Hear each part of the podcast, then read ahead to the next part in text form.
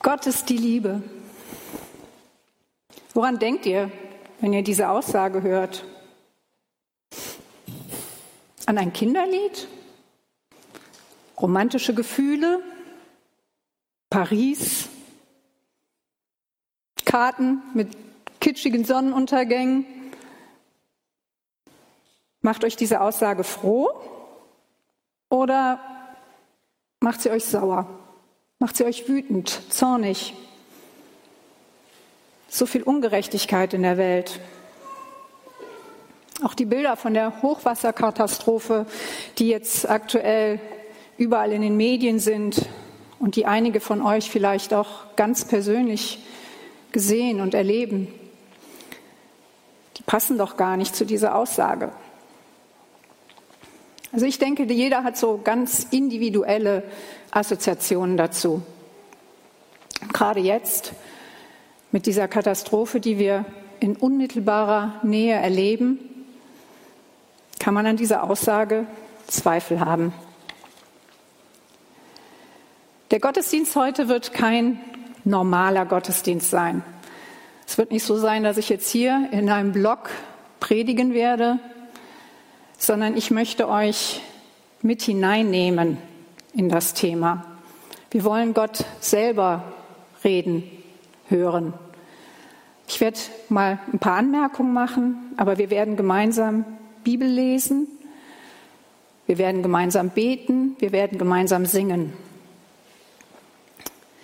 Bei den Bibelstellen, die wir lesen werden, habe ich ganz bewusst eine eher unbekannte Übersetzung genommen in den meisten Fällen. Das Buch, eine relativ neue Übersetzung. Einfach damit mal altbekannte Texte nochmal ganz neu gelesen und gehört werden. Also das Thema, das ist so groß, das passt eigentlich gar nicht in einen Gottesdienst hinein. Und deswegen werden wir heute nur so einen ganz kleinen Spalt einer Tür öffnen. Und ich lade euch ein, weiterzugehen nach dem Gottesdienst, in den nächsten Tagen, Wochen, Monaten, den Rest eures Lebens durch diese Tür hindurchgehen und ja, Gott in seiner Liebe zu erfassen und zu erkennen und eine Reise zu beginnen, die über diesen heutigen Gottesdienst hinausgeht. Zunächst werden wir gucken, was die Bibel selber über den Charakter der Liebe sagt. Dann werden wir den Charakter Gottes anstoßen und dann werden wir erfahren, wie uns das freisetzt. Was ist Liebe? Ist Liebe Schmetterlinge im Bauch, verliebt sein, ein gutes Gefühl, sexuelles Begehren, eine Phase, Machtgelüste, unerreichbar. Ich werde jetzt nicht auf die diversen Definitionen, die die Psychologie, Biologie, Soziologie ähm, dazu sagt. Nee. Ich will einfach nur darüber reden, was Gott dazu zu sagen hat. Und ich behaupte mal, dass die Liebe die Grundsehnsucht jedes Lebewesens ist. Egal, aus welcher Kultur man kommt, auf welchem Kontinent man lebt. Überall wird von der Liebe gesungen, gedichtet, gesprochen. Das Verlangen nach Liebe ist universell und zieht sich durch die ganze Geschichte der ganzen Menschheit. Gott hat uns nach seinem Abbild geschaffen. Und wenn Gott die Liebe ist, dann ist diese Eigenschaft auch in unsere DNA eingearbeitet. Durch die Abwendung des Menschen von ihrem Schöpfer ist aber die Fähigkeit zu lieben gestört. In der gefallenen Welt, in der wir leben, wird sie verdreht und teilweise sogar pervertiert. Den wohl bekanntesten Text der Bibel zur Liebe hat Paulus verfasst. Und das wollen wir jetzt mal gemeinsam lesen was er an die Korinther geschrieben hat. bleibt einfach sitzen. Ihr müsst nicht bei allen Bibelstellen, die ihr hört und die wir lesen, aufstehen. Und nachdem wir das gelesen haben zusammen, haben wir einfach mal ein paar Atemzüge zum Innehalten. Wenn ich in den verschiedensten Menschensprachen spreche oder in Engelssprachen, aber dabei die echte göttliche Liebe nicht besitze, dann bin ich zu einem Stück Erz geworden, das Töne abgibt oder zu einer Zimbel, die nur noch klingt. Und wenn ich eine prophetische Befähigung habe, die verborgenen Geheimnisse und alle tiefe Erkenntnis weiß und einen Glauben habe, der alles umfasst, so dass ich sogar Berge versetzen kann, aber keine echte Liebe habe, dann bin ich ein Nichts. Und wenn ich mit meinem gesamten Eigentum zur Armenspeise verwende und meinen Körper dem Feuertod übergebe, aber keine Liebe habe, dann wird mir das nichts nützen. Die Liebe hat einen langen Atem. Reich an Freundlichkeit ist die Liebe. Sie wird nicht vom Neid zerfressen. Diese Liebe ist nicht großtuerisch und plustert sich nicht auf. Sie ist nicht unhöflich und sucht nicht ihren eigenen Vorteil. Sie wird nicht bitter und rechnet auch das Böse nicht an. Sie hat keine Freude an der Ungerechtigkeit, sondern freut sich mit über die Wahrheit. Alles erträgt sie. In allen Umständen vertraut sie, alles hofft sie und alles hält sie aus. Niemals versiegt sie diese wahre Liebe. Doch die prophetische Befähigung, sie wird einmal überholt sein. Auch die geistgewirkten Sprachen, sie werden aufhören. Genauso wird die Erkenntnis zu ihrem Ende kommen. Denn wir erkennen nur stückweise und auch unsere Prophetie gelingt nur zum Teil. Wenn aber dann das kommt, was schon vollkommen ist, dann wird das, was nur stückweise existiert, weggetan werden. Ja, als ich ein unmündiges Kind war, redete ich wie ein unmündiges Kind und meine Gedankengänge waren entsprechend unreif. Doch als ich dann ein Mann wurde, da ließ ich die Angewohnheiten eines unreifen Kindes hinter mir. Wir schauen noch wie in einen unklaren Metallspiegel, dann aber von Angesicht zu Angesicht. Noch erkenne ich alles nur bruchstückhaft. Dann aber werde ich erkennen, so wie ich jetzt schon selbst von Gott erkannt worden bin. Doch nun, in der Zwischenzeit, bleiben das Vertrauen, die Hoffnung und die Liebe. Diese drei Lebenswirklichkeiten. Und die bedeutendste davon ist die Liebe.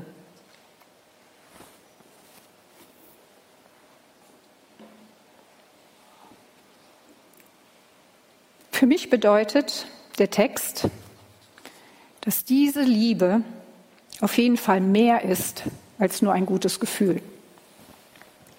Zu lieben bedeutet, eine Entscheidung zu treffen. Liebe ist ein Tun. Liebe ist Arbeit, ist Überwinden. Und Liebe ist Beziehung. Vor allem ist Liebe etwas, das alles, wirklich alles übersteigt. Es gibt in der Bibel etliche Stellen, die den Begriff Liebe ganz konkret mit Inhalt füllen und den Korinthertext ergänzen, untermauern beziehungsweise aufzeigen, wie Paulus zu seiner Definition gekommen ist. Er und die anderen Apostel sprechen das Thema in ihren Briefen immer wieder an. Und Jesus selber hat die Liebe in den Mittelpunkt seiner Botschaft gestellt.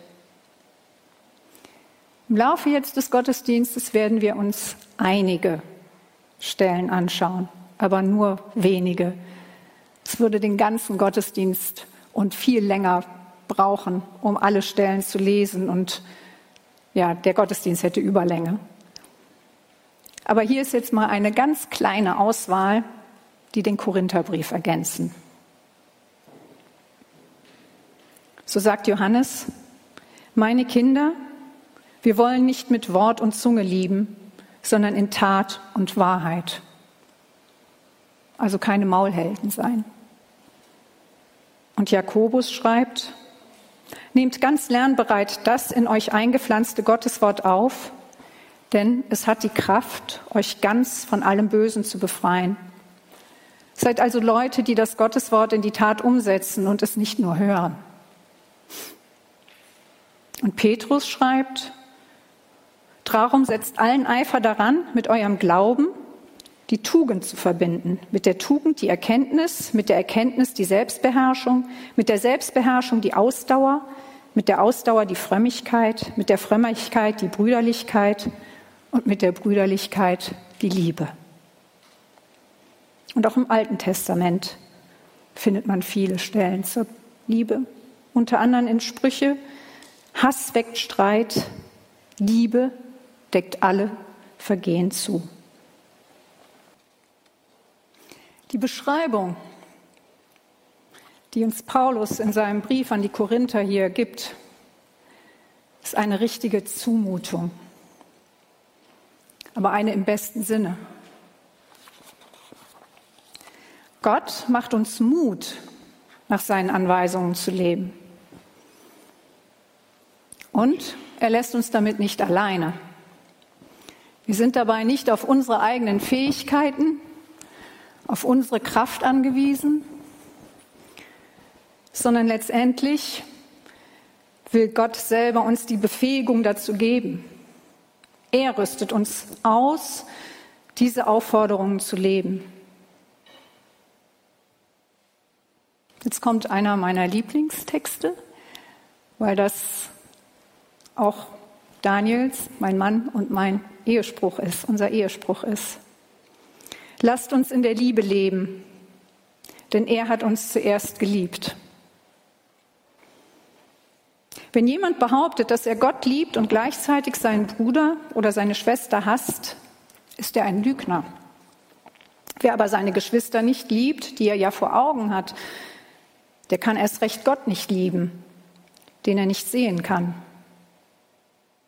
Das ist das Gebot, das wir von ihm erhalten haben, dass derjenige, der Gott liebt, auch seine Geschwister lieben soll, sagt uns Johannes. Es geht im Korintherbrief aber nicht nur darum, wie sich Liebe praktisch ausdrückt, sondern es geht auch darum, dass wir sie eigentlich erst in der Ewigkeit voll und ganz begreifen werden können. Denn so, wie wir jetzt existieren, sind wir überhaupt noch nicht in der Lage, sie in Gänze zu erfassen. Und das hat sich Paulus nicht einfach nur ausgedacht. So beginnt die Geschichte der Menschheit schon damit, dass es dem Menschen verwehrt wird, alle Erkenntnis zu haben. Und genauso wird es am Ende der Welt sein, so wie wir sie jetzt kennen. Aber vom Baum der Erkenntnis des Guten und Bösen Davon darfst du nicht essen, denn an dem Tag, da du davon isst, musst du sterben. Und in der Offenbarung hat uns Johannes überliefert, und keiner war dazu in der Lage, weder in der Himmelswelt noch auf der Erde noch unter der Erde die Buchrolle zu öffnen oder sie auch nur anzusehen bis es dann irgendwann soweit ist, dass wir alles verstehen werden, ermahnt uns Paulus, geduldig zu sein, voll Vertrauen, also zu glauben und zu hoffen. Es geht dabei nicht um ein blindes Vertrauen, denn Gott offenbart sich ja schon doch sehr. Und das führt zu der nächsten Frage. Wer ist Gott? Johannes schreibt in seinem ersten Brief, Gott ist die Liebe. Gott selber verkörpert also die Eigenschaften, die wir bisher angeschaut haben. Harald hat uns ja schon den Psalm 99 vorgelesen, wo wir einen kleinen Einblick in seine Wesensmerkmale bekommen haben. Aber es gibt noch viele andere. Und in der ältesten Überlieferung der Bibel, im Buch Hiob, redet Gott selber. Lasst uns mal drauf hören, was er unter anderem zu sagen hat. Das ist nur ein kleiner Ausschnitt. Wo warst du, als ich die Erde gegründet? Sag es denn, wenn du Bescheid weißt. Wer setzte ihre Maße? Wer verschloss das Meer mit Toren, als schäumend es dem Mutterschoß entquoll? Als Wolken ich zum Kleid ihm machte, ihm zur Windel dunkle Dunst, als ich ihm ausbrach meine Grenze, ihm Tor und Riegel setzte. Hast du je in deinem Leben den Morgen gehoben, gebo dem Morgen geboten, der Morgenröte ihren Ort bestimmt, dass es der Erde Säume fasse? Bist du zu den Quellen des Meeres gekommen? Hast du der Urgrundstiefe durchwandert? Hast du der Erde Weiten überblickt? Wo ist der Weg zur Wohnstadt des Lichts, die Finsternis? Wo hast du ihren Ort? Wo hat sie ihren Ort? Bist du zu den Kammern des Schnees gekommen? Hast du die Kammern des Hagels gesehen? Ganz klar, Gott ist der Allmächtige. Wir sind seine Geschöpfe und alle Macht ist bei ihm. Er erwartet Anbetung und Gehorsam. Das kann Angst machen, aber es ist nicht willkürlich. Furcht im Sinne von Respekt und Anerkennung seiner Souveränität, das ist ein viel besserer Ratgeber. Wenn Johannes geschrieben hat, dass Gott die Liebe ist, dann bedeutet das eben nicht, er ist der liebe Gott, der so mit dem Rauschbart irgendwo rumsitzt und fernab und nahbar Däumchen dreht, sondern er ist der Allmächtige, der souveräne Gott. Und er hat ein tiefes und grenzenloses, liebevolles Interesse an jedem Einzelnen von uns. Und das schon vor Erschaffung seiner Schöpfung. Aus Liebe hat Gott uns schon vor Erschaffung der Welt in Christus dazu bestimmt, vor ihm heilig zu sein und befreit von Schuld. Und in dieser Hoffnung werden wir nicht enttäuscht werden, denn wir wissen, wie sehr Gott uns liebt, weil er uns den Heiligen Geist geschenkt hat, der unsere Herzen mit seiner Liebe erfüllt. Christus kam ja zu einer Zeit, als wir der Sünde noch hilflos ausgeliefert waren und er starb für uns, als wir ohne Gott lebten. Selbst für einen guten Menschen würde kaum jemand sterben, am ehesten noch für einen herausragenden Menschen. Gott dagegen beweist uns seine große Liebe dadurch, dass er Christus sandte, damit dieser für uns sterben sollte, als wir noch Sünder waren. Ein wenig später ergänzt Paulus noch, ich bin überzeugt, Nichts kann uns von seiner Liebe trennen, weder Tod noch Leben, weder Engel noch Mächte, weder unsere Ängste in der Gegenwart noch unsere Sorgen um die Zukunft. Ja, nicht einmal die Mächte der Hölle können uns von der Liebe Gottes trennen.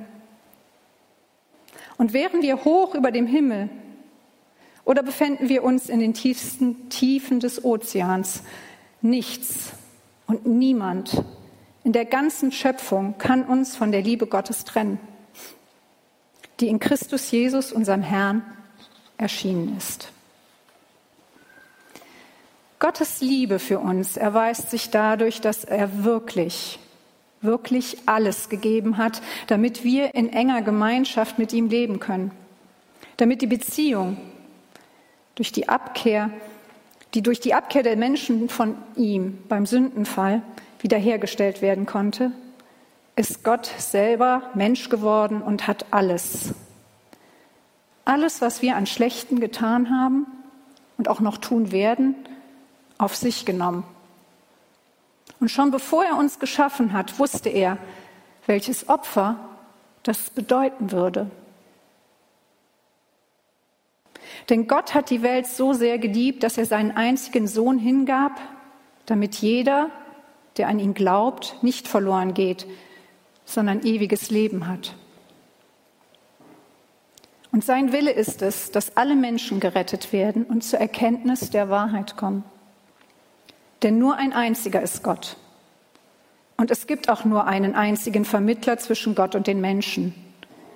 Er, der selbst ein Mensch war, der Messias Jesus.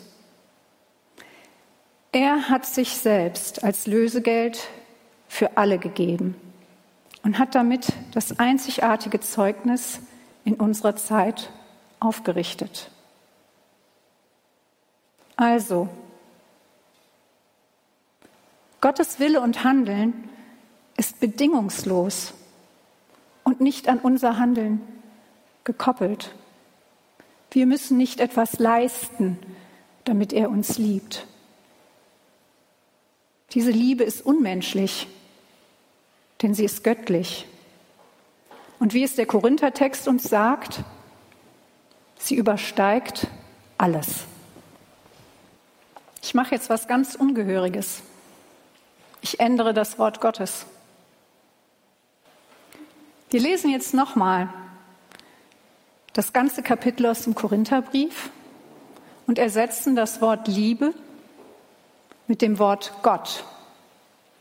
Und ihr seid herzlich eingeladen, mitzulesen, laut mitzulesen. Könnt ihr gerne machen. Wenn ich in den verschiedensten Menschensprachen spreche oder in Engelssprachen, aber dabei Gott nicht besitze, dann bin ich zu einem Stück Erz geworden, das Töne abgibt, oder zu einer Zimbel, die nur noch klingt. Und wenn ich eine prophetische Befähigung habe, die verborgenen Geheimnisse und alle tiefe Erkenntnis weiß und einen Glauben habe, der alles umfasst, so dass ich sogar Berge versetzen kann, aber nicht Gott habe, dann bin ich ein Nichts. Und wenn ich mein gesamtes Eigentum zur Armenspeisung verwende und meinen Körper dem Feuertod übergebe, aber Gott nicht habe, dann wird mir das nichts nützen. Gott hat einen langen Atem. Reich an Freundlichkeit ist Gott. Er wird nicht vom Neid zerfressen. Gott ist nicht großtuerisch und plustert sich nicht auf. Er ist nicht unhöflich und sucht nicht seinen Vorteil. Er wird nicht bitter und rechnet auch das Böse nicht an. Er hat keine Freude an der Ungerechtigkeit, sondern freut sich mit über die Wahrheit. Alles erträgt er, in allen Umständen vertraut er, alles hofft er und alles hält er aus. Niemals hört Gott auf. Doch die prophetische Befähigung, sie wird einmal überholt sein. Auch die geistgewirkten Sprachen, sie werden aufhören. Genauso wird die Erkenntnis zu ihrem Ende kommen, denn wir erkennen nur stückweise und auch unsere Prophetie gelingt nur zum Teil. Wenn dann aber das kommt, was schon vollkommen ist, dann wird das, was nur stückweise existiert, weggetan werden. Ja, als ich ein unmündiges Kind war, redete ich wie ein unmündiges Kind und meine Gedankengänge waren entsprechend unreif. Doch als ich dann erwachsen wurde, da ließ ich die Angewohnheiten eines unreifen Kindes hinter mir. Wir schauen nur noch wie in einen unklaren Metallspiegel, dann aber von Angesicht zu Angesicht. Noch erkenne ich alles nur bruchstückhaft, dann aber werde ich erkennen, so wie ich jetzt schon selbst von Gott erkannt worden bin. Doch nun in der Zwischenzeit bleibt das Vertrauen, die Hoffnung und Gott, diese drei Lebenswirklichkeiten. Und die bedeutendste davon ist Gott. Gott ist die Liebe.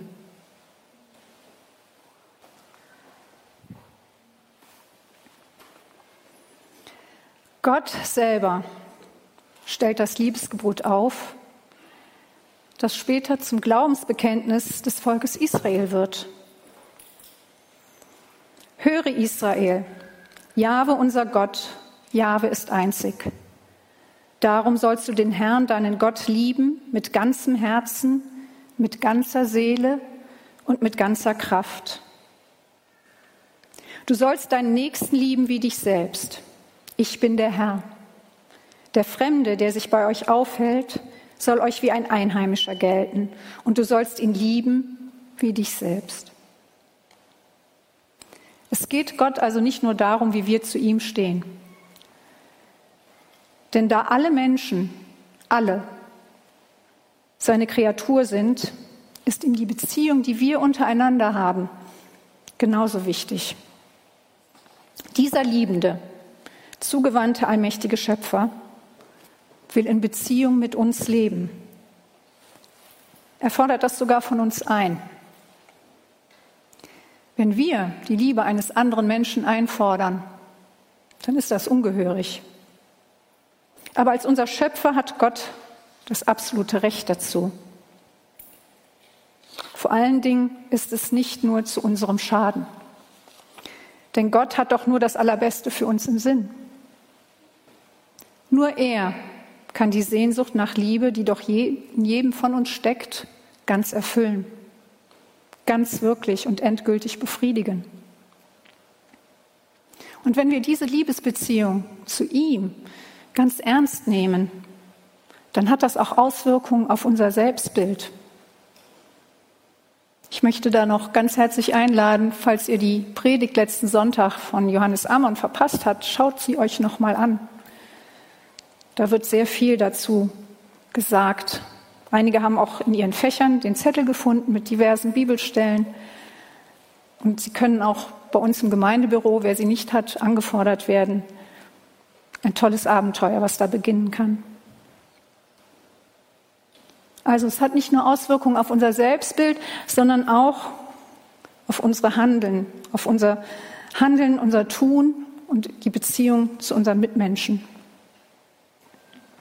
Jesus selber greift das Liebesgebot bei verschiedenen Anlässen auf. Da gibt es die Begebenheit, wo der wohlhabende junge Mann zu ihm kommt oder ein Schriftgelehrter will ihn provozieren und auf die Probe stellen. Immer wieder will man ihn behelligen, macht ihm Vorwürfe, weil er sich nicht an das Gesetz hält. Aber für ihn zählt am Ende immer die Liebe, die Beziehung, der Umgang miteinander. Und das wird dann im Abendmahl, im letzten Abendmahl nochmal ganz deutlich und ganz konkret, als Jesus seinen Jüngern die Füße wäscht. Und seine letzten Aussagen bei diesem Abendmahl haben die Liebe zum Zentrum. Er sagt uns ganz klar, was Liebe bedeutet. Ein neues Gebot gebe ich euch. Liebt einander, wie ich euch geliebt habe. So sollt ihr einander lieben. Daran werden alle erkennen, dass ihr meine Jünger seid, wenn ihr einander liebt. Jesus gibt uns ein neues Gebot. Es heißt eben nicht mehr, liebe deinen Nächsten wie dich selbst. Da kann man sich ja eine Hintertür offen lassen, indem man sagt, hm, ich liebe mich ja gar nicht. Ha, er fordert uns dabei heraus, ihn als Maßstab zu nehmen. Und das ist der Hammer. Und ich sage euch, wir werden scheitern daran. Dieser Maßstab, der ist sehr groß. Dieser Hammer, der hängt sehr hoch. Das ist eine Steilvorlage, an der wir immer wieder scheitern werden. Und deswegen es ist so ungeheuer wichtig, dass wir Gottes Liebe für uns nicht aus den Augen verlieren. Denn weil er uns liebt, weil er uns vergibt, können wir das auch. Diese Befreiung zum Lieben schafft er in uns. Er macht uns frei, den anderen mit seinen Augen zu sehen. Was es bedeutet zu lieben, seinen Nächsten und auch sein Leben dafür eventuell zu opfern, haben wir ganz aktuell jetzt in den Medien gehabt. Ich weiß es nicht, ob ihr es gesehen habt. Aber ein 70-jähriger Unternehmer hat unter Lebensgefahr den Abfluss der Steinbach-Talsperre freigeschaufelt. Er wusste, wie gefährlich das sein würde, als er gebeten wurde, sich darum zu kümmern. Und deswegen wollte er nicht seine Mitarbeiter dafür nehmen, sondern hat es selber gemacht. Und in dem Interview sagte er noch, und das fand ich einfach so toll, er hat seinen Rosenkranz hervorgeholt und um Gottes Schutz gebeten. So hat er es gesagt im Fernsehen und viele haben es gehört. Und nicht nur dieser Mann, sondern viele andere sind jetzt in den Katastrophengebiet und tun alles und riskieren auch ihr Leben durch den ganzen Dreck und den Unrat und Abgase und was da alles umschwimmt und so, um den Flutopfern zu helfen. Am Ende seines Evangeliums berichtet uns Johannes von einer Begebenheit nach Jesu Auferstehung. Der Apostel Petrus hat Jesu Liebe ganz besonders erfahren. Er hatte Jesus dreimal verraten.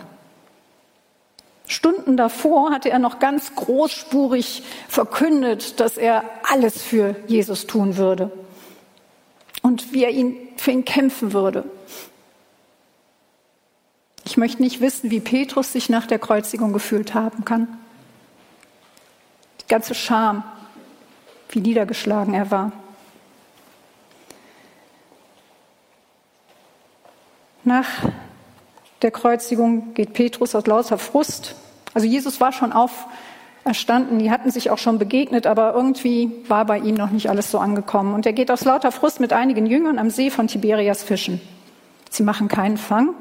Und dann sehen sie morgens am Ufer einen Mann stehen, der ihnen entgegen jeder Fischervernunft rät, doch die Netze nochmal auszuwerfen. Und prompt sind die Netze voll.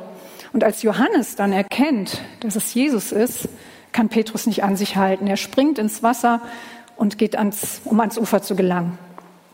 Und da hat Jesus schon einen kleinen Grill angeworfen, Brot und Fische zubereitet und sie haben einen Morgenschmaus zusammen. Und als er dann fertig ist mit dem Morgenschmaus, wendet sich Jesus Petrus zu und fragt ihn dreimal, liebst du mich? Nachdem Petrus ihm jedes Mal ganz zerknirscht versichert, dass Jesus doch wissen müsste, wie sehr er ihn liebt, übergibt Jesus ihm die Verantwortung für alle Gläubigen. Diesen Versager. Aber er macht's. Ich liebe diese Geschichte, weil sie zeigt, dass Gott einfach auf unserer Seite ist und uns auch in unserem Versagen auffängt und trägt und liebt. Und er lässt uns nicht los auch wenn uns die Umstände überfordern. Und wenn wir jetzt alle Stellen in der Bibel lesen würden, die sich mit der Liebe beschäftigen, würde der Gottesdienst absolute Überlänge bekommen. Wir haben nur einen ganz kleinen Spalt geöffnet. Und ihr seid eingeladen, wie ich anfangs schon sagte, den Spalt zu öffnen, die Tür zu öffnen, hindurchzugehen und eine unglaubliche Reise anzutreten. Denn wer eine Beziehung mit Gott eingeht, geht eine Liebesbeziehung ein. Ich bin keine Theologin. Ich bin nur über 30 Jahre mit dem liebenden, dreieinen Schöpfergott unterwegs. Und ich bin mir sicher, dass jeder von euch, der hier heute Morgen sitzt und auch an den Bildschirmen sitzt, dass jeder irgendeine Geschichte, irgendwas mit Gott schon zu tun hatte. Vielleicht auch schon ganz persönlich. Und ich weiß auch nicht, welche guten oder schlechten Erfahrungen ihr mit diesem Thema gemacht habt und mit dem Thema Liebe gemacht habt. Unerfüllte Wünsche, Sehnsüchte, tragische Erlebnisse, Verletzungen und tiefe Wunden, Zweifel und Verzweiflung können dabei sein. Ich habe es selber erlebt. Und ich bin selber immer noch in dem Heilungsprozess. Jetzt auch unter dem Eindruck dieser Hochwasserkatastrophe fällt es vielen noch schwerer, an den liebenden Gott zu glauben. Das ist absolut verständlich. Und da muss sich auch keiner einen Vorwurf machen. Denn Gott sieht auch unser Unverständnis, unsere Zweifel, unsere Wut und er hält das nicht nur aus, sondern es ist absolut okay für ihn. Jakobus sagt uns dazu, fehlt es aber noch einem von euch an Weisheit, dann soll er sie von Gott erbitten. Gott wird sie ihm geben. Denn er gibt allen gern und macht niemanden einen Vorwurf. Deswegen ermutige ich jeden von euch, findet euch einen Weg, wie ihr euch auf das Abenteuer mit Gott einlassen könnt. Und zum Abschluss möchte ich nochmal den letzten Vers des Hoheliedes der Liebe, diesmal nach der Lutherbibel, zitieren. Nun aber bleibt Glaube, Hoffnung, Liebe, diese drei. Die größte aber von diesen ist die Liebe. Jetzt würde ich gerne mit euch ein Gebet sprechen, das Hans-Joachim Eckstein geschrieben hat. Ihr könnt gern dafür aufstehen. Du bist mir, Herr, treuer, als ich mir selbst bin. Liebst mich umfassender, als ich es kann. An meiner Entfaltung und an meinem Glück liegt dir noch mehr als mir. Und niemand anders als du behaftet mich so konsequent bei dem, was ich selbst für wichtig halte. Wenn das aber so ist und ich dir, Herr, eher vertrauen kann als mir selbst, dann ist mein Leben in deinen Händen noch besser aufgehoben als in meinen eigenen. Amen.